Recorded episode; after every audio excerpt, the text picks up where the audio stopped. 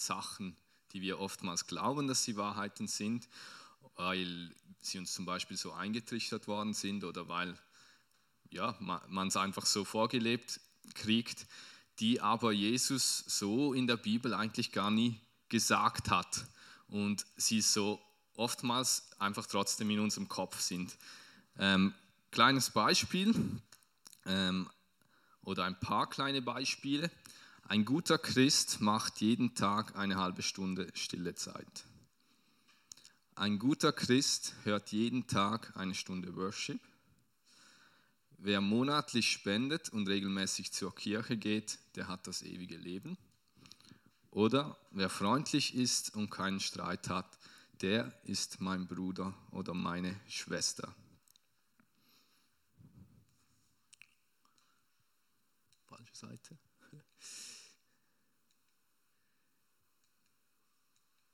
Kannst du mir die erste Folie einblenden? Gerne. Ähm, wie ihr vielleicht erahnen konntet, geht es schlussendlich in dieser Serie auch nicht darum, was Jesus denn nicht gesagt hat, sondern was hat er eigentlich dann stattdessen gesagt. Die Serie, ich hoffe zumindest, dass die Serie dich zum Nachdenken bringt. Es kann vielleicht auch sein, dass wir Dinge sagen werden, die, die dir vielleicht nicht gefallen, mit denen du nicht einverstanden bist.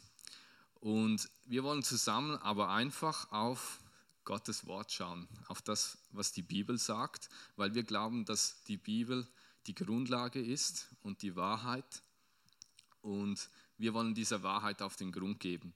Wir, wir möchten uns nicht irgendwie von unseren Erfahrungen oder unseren Traditionen äh, unsere Lehre ziehen, sondern wirklich aus dem Wort Gottes.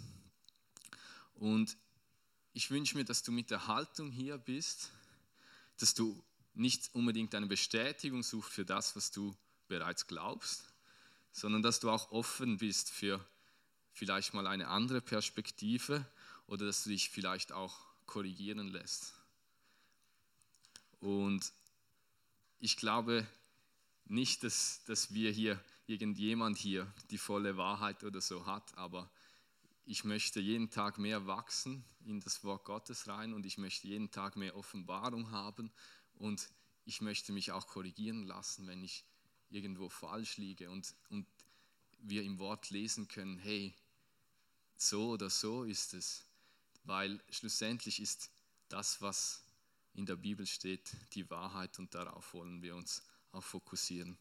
Herr Jesus, danke, dass du hier bist, danke, dass du jeden Einzelnen liebst und ja, danke, dass, dass du uns dein Wort gegeben hast mit, mit all dem, was, was du uns sagen wolltest. Ich bitte dich, dass du deine Wahrheiten uns offenbarst, damit wir jeden Tag immer ein größeres Bild von dir äh, erfahren dürfen. Amen. Yes. Und das allererste Thema in dieser Serie über das darf ich heute predigen. Das heißt, jeder bekommt, was er verdient. Ich glaube, diese, diese Wahrheit oder diese Aussage ist in unserer Gesellschaft so sehr verbreitet. Manche denken so ein bisschen, es ist Schicksal, manche nennen es Gott, manche nennen es Karma, aber die meisten Menschen sagen, glauben, hey, ich glaube, jeder bekommt mal das, was er verdient. Und vielleicht kennt ihr so aus YouTube diese Clips, so Instant Karma, sagt euch das was? Wo, wo im Prinzip jemand etwas macht, was nicht gut ist und zwei Sekunden später kriegt er gerade die Quittung dafür. Also sind, sind sehr amüsante äh, Clips, wie ich meine. Und wenn wir mal ganz ehrlich sind, also zumindest mir geht es so, ich glaube, jeder von uns hat so ein bisschen einen Teil von, in sich, der, der so diese Art von Gerechtigkeit super findet. Also beispielsweise, wenn dein Klassenkollege immer spickt und er mal erwischt wird, dann freut sich vielleicht, findet das ein Teil von dir gerecht. Hey, okay, ich muss, ich muss auch lernen, dann soll er auch lernen. Oder wenn du mit gefühlten 200 Stundenkilometer auf der Autobahn überholt wirst und er plötzlich dann geblitzt wird, dann freu, freust du dich, oder? Das ist doch cool. Und also so geht es mir ehrlich gesagt auch. Also ich glaube, es ist auch normal, dass wir in einer gewissen Weise so diese, diese Gerechtigkeit, jeder bekommt genau das, was er verdient. So quasi, ich halte mich an die Regeln, ich werde belohnt, du haltest dich nicht an die Regeln, äh, du wirst bestraft. Das ist so das Denken. Und ich möchte jetzt mit euch zusammen in die Bibel einsteigen, nämlich in äh, Lukas Kapitel 23, um genau zu sein. Und das ist eigentlich die Geschichte, äh, in der Lukas über die Kreuzigung spricht. Ähm, lesen wir doch zusammen in Lukas Kapitel 23 die Verse 32 und 33. Zusammen mit Jesus wurden auch zwei andere Männer zur Hinrichtung geführt, zwei Verbrecher. Als sie an die Stelle kamen, die Schädel genannt wird, oder auch Golgatha, kreuzigten die Soldaten ihn und die beiden Verbrecher, den einen rechts und den anderen links von Jesus. Bevor wir jetzt weiterfahren im Text, möchte ich mit euch kurz hier stoppen und mal darauf eingehen, hey, was bedeutet es eigentlich, was hat es bedeutet, in der damaligen Zeit gekreuzigt zu werden? Weil wir sagen das immer so, ja, dann wurde Jesus äh, gekreuzigt, ist für deinen Sinn gestorben, bla bla bla. Aber hey, ich glaube, das, das muss uns schon bewusst sein, dass das nicht einfach, ja, ist ans Kreuz gegangen, alles gut, sondern das, das hatte richtig was zu bedeuten. Kreuzigung war damals die schmerzhafteste und brutalste Weise, hingerichtet zu werden. Und wir sprechen von einer Zeit, da gab es auch Methoden wie Steinigung oder Köpfen oder was auch immer. Und es war sowohl physisch schmerzhaft wie auch geistlich. Warum geistlich? Äh, weil Du wurdest eigentlich öffentlich zur Schau gestellt, dort am Kreuz, häufig auch nackt. Du, musstest, du wurdest quasi mit dem Kreuz, musstest du äh, durch die halbe Stadt nackt laufen. Alle haben dich gesehen, ja, der wird jetzt hingerichtet und am Schluss hängst du da äh, über lange Zeit am Kreuz. Und bevor das passiert, wurde man häufig noch, wie in, im Fall von Jesus, wurde man ausgepeitscht mit einer mit einer Nagelpeitsche. Und zwar nicht so ein bisschen ja, so soft, sondern das ging wirklich bis auf die Knochen. Also das ist brutal. Und nachdem man wirklich etwa 30 bis 40 Schläge kassiert hat, musste man noch sein Kreuz tragen, wenn man konnte, an den Kreuzigungsort. Und Viele Leute haben das gar nicht mehr geschafft, weil sie schon so ausgepowert waren. Im Fall von Jesus auch. Wir lesen in der Bibel, dass zum Beispiel Simon dann das Kreuz von Jesus tragen musste, weil Jesus, er hatte keine Kraft mehr dazu. Und wenn du dann zur Ort der Kreuzigung angekommen bist, dann, dann fing eigentlich die eigentliche Kreuzigung ja erst an. Dann wurden dir durch die Hände und die Füße richtig große Nägel äh, reingeschlagen und du musstest, damit du noch atmen konntest, musst du dich, musstest du dich jeweils so hochdrücken am Nagel, der dir so durch die Füße gerammt wurde. Und die Todesursache bei der Kreuzigung war eigentlich Erstickung meistens, weil man sich nicht mehr hochdrücken konnte oder Erschöpfung, weil, weil man halt keine Kraft mehr hatte. Und das Ganze dauerte bis zu vier Tage. Also gewisse Leute hingen vier Tage an dem Kreuz. Das ist, muss man sich mal vorstellen, das ist, das ist wirklich unmenschlich. Und teilweise wurde dann als Akt der Gnade, wurden den Gekreuzigten die Beine gebrochen, damit sie sich nicht mehr hoch äh, drücken konnten und so quasi früher starben. Also das war so im Prinzip ein Akt der Gnade. Und ja, wenn, wenn man das alles hört, oder? Dann, dann also mir, mir, mir läuft es dann so kalt den Rücken runter.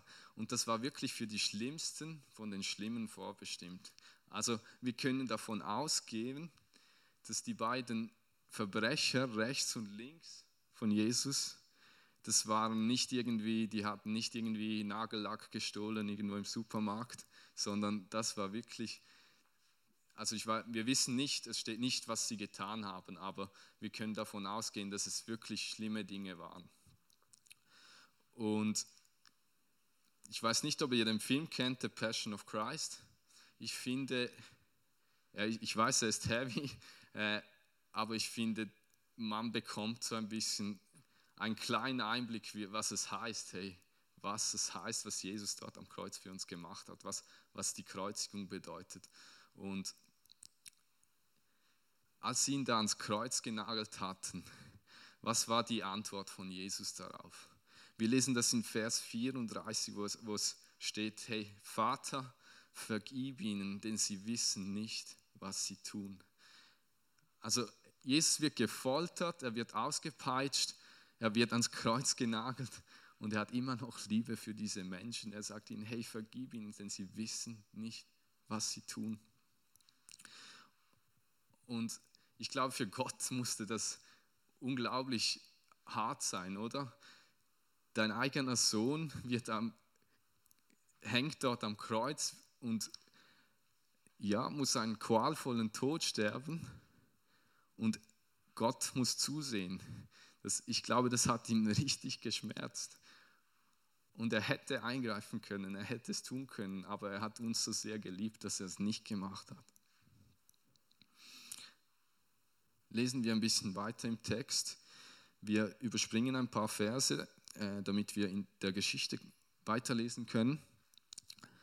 Äh, ab Vers 39 bis 41 steht, einer der beiden Verbrecher, die mit ihm am Kreuz hingen, höhnte, du bist doch der Messias, oder nicht? Dann hilf dir selbst und hilf auch uns. Aber der andere wies ihn zurecht. Fürchtest du Gott auch jetzt noch nicht, wo du doch ebenso schlimm bestraft worden bist wie dieser Mann und wie ich? sagte er zu ihm. Dabei werden wir zu Recht bestraft. Wir bekommen den Lohn für das, was wir getan haben. Er aber hat nichts Unrechtes getan. Wir sehen in dieser Geschichte zwei Verbrecher, zwei Männer, die so unterschiedlich reagiert haben in derselben Situation. Einer verpönt, verspottet Jesus noch und der andere gesteht seine Schuld ein. Er sagt, hey, wir hab, ich habe es verdient, du und ich, wir haben es verdient, dass wir hier hängen, aber Jesus, er nicht. Und die Reaktion von Jesus können wir ab Vers 42 lesen. Dann sagte er, Jesus, denk an mich, wenn du deine Herrschaft als König antrittst. Und Jesus antwortete ihm, ich sage dir, heute noch wirst du mit mir im Paradies sein. Ich finde, diese Aussage ist krass, weil Jesus sagt das zu einem Mann, der dort hing am Kreuz, zusammen mit ihm, und der hat nichts wieder gut machen können. Er konnte seine Taten nicht wieder gut machen. Er konnte sich nicht taufen lassen. Er konnte keine Predigt mehr hören. Er konnte nicht irgendwie zu seinen Schuldigern noch gehen und sich da wenigstens dafür entschuldigen, für was er gemacht hatte. Und trotzdem sagt Jesus zu ihm, hey, heute noch wirst du mit mir im Paradies, im Himmel sein. Hey, das hat er nicht verdient. Das ist nicht fair. Er hat es nicht verdient. Was er verdient hätte, wäre, dass er gestorben wäre und der ewige Tod geerntet hätte aufgrund von seinen Verfehlungen, von, der, von seinen Fehlern, die er gemacht hat. Stellen wir uns doch mal vor, dass die Geschichte ein bisschen anders verlaufen wäre. Und ja, was glaubst du, wie hätte das Leben des zweiten Verbrechers wohl ausgesehen, wenn er in dem Moment begnadigt worden wäre, wenn die Römer gesagt hätten, okay, der unschuldige Mann hat jetzt für deine Schuld bezahlt und ihn vom Kreuz runtergeholt hätten. Und er quasi so, ja, wieder ganz befreit von dieser Schuld leben hätte können, wenn er nochmals vom Kreuz runtergehen hätte können und ja, wieder sein Leben beginnen hätte können. Denkst du nicht, dass er unglaublich dankbar gewesen wäre, dass er jeden Tag daran gedacht hätte, hey, boah, ich, ich darf leben wegen dem Mann?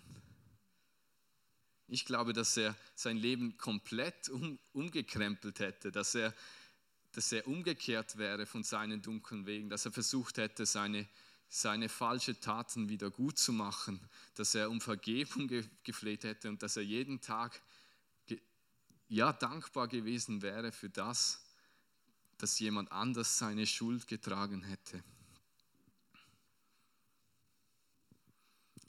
Und weißt du was? In dieser Geschichte sind wir genau dieser zweite Verbrecher. Wir sind durch unsere Taten sind wir unwürdig und wir haben es nicht verdient, in den Himmel zu kommen. Keiner von uns, nicht an deinem besten Tag.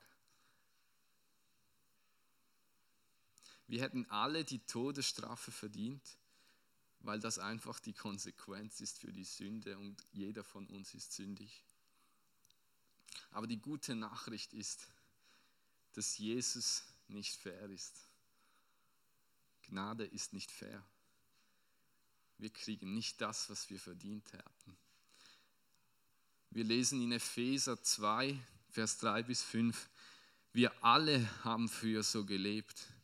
Wir ließen uns von den Begierden unserer eigenen Natur leiten und taten, wozu unsere selbstsüchtigen Gedanken uns drängten. So wie wir unserem Wesen nach waren, hatten wir genau wie alle anderen nichts verdient als Gottes Zorn.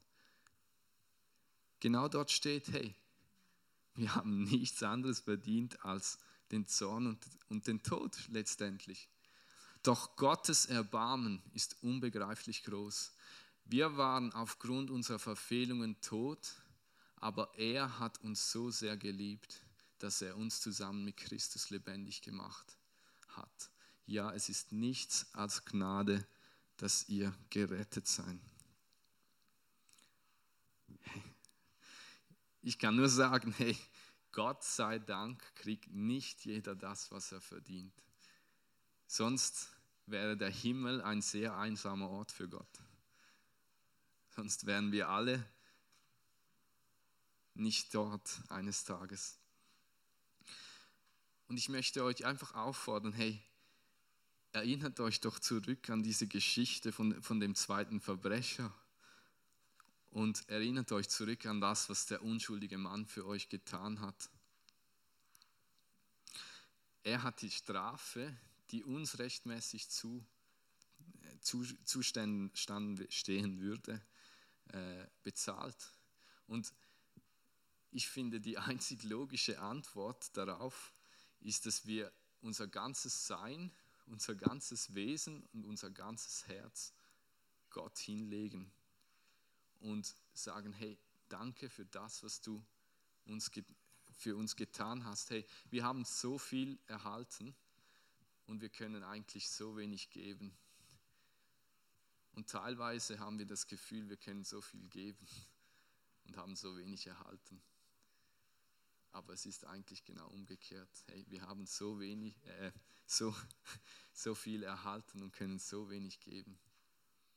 Aber ich zumindest, ich möchte das wenige, was ich habe, möchte ich geben. Und ich möchte mein ganzes Leben ihm hinlegen als Antwort auf, auf seine Gnade für mein Leben. Und wenn du heute Abend hier bist und entweder diese Entscheidung vielleicht noch nie getroffen hast oder sie vielleicht mal getroffen hast, aber du sie jetzt nicht mehr so ernst nimmst oder sie zurückgestellt hast, dann, dann fordere ich dich auf, hey, gib doch Jesus wieder den Platz in deinem Leben, den er verdient hat, nämlich die Nummer eins. Hey, er schaut nicht auf deine Verfehlungen. Wenn er das täte, dann, dann wäre es nicht Gnade. Und er möchte mit dir Geschichte schreiben. Hey, er liebt dich. Du kannst es dir gar nicht, ich kann es gar nicht ausdrücken. Du, er liebt dich so sehr und er möchte eine Beziehung haben mit dir. Und wenn du so fühlst heute Abend, dann, dann triff doch diese Entscheidung, sag, hey Jesus, ich möchte dir mein Leben hingeben oder ich möchte mich neu entscheiden, wieder dich an erste Position in mein Leben zu stellen. Und freue dich jeden Tag für diese unverdiente Gunst. Denn, denn jeder Tag, den du, den du hier lebst, das ist ein Geschenk und Gott hat ihn dir gegeben. Yes. Danke, Jesus, dass du uns so liebst und dass du den Weg ans Kreuz gemacht hast, dass du all diese Schmerzen auf dich genommen hast, nicht weil du musstest, sondern weil du es wolltest, weil du uns so sehr liebst, Jesus. Ich bitte dich, dass du uns offenbarst, wie sehr, dass du uns liebst und wie sehr wir dich brauchen, Jesus. Wir wollen dir unser Leben widmen und dich an erster Stelle stellen, weil du alles bist, was wir, was wir haben. Danke, dass du uns so sehr liebst. Amen. Wir werden jetzt noch ein kurzes Lied zusammen hören und Tim wird dann den Gottesdienst noch abschließen.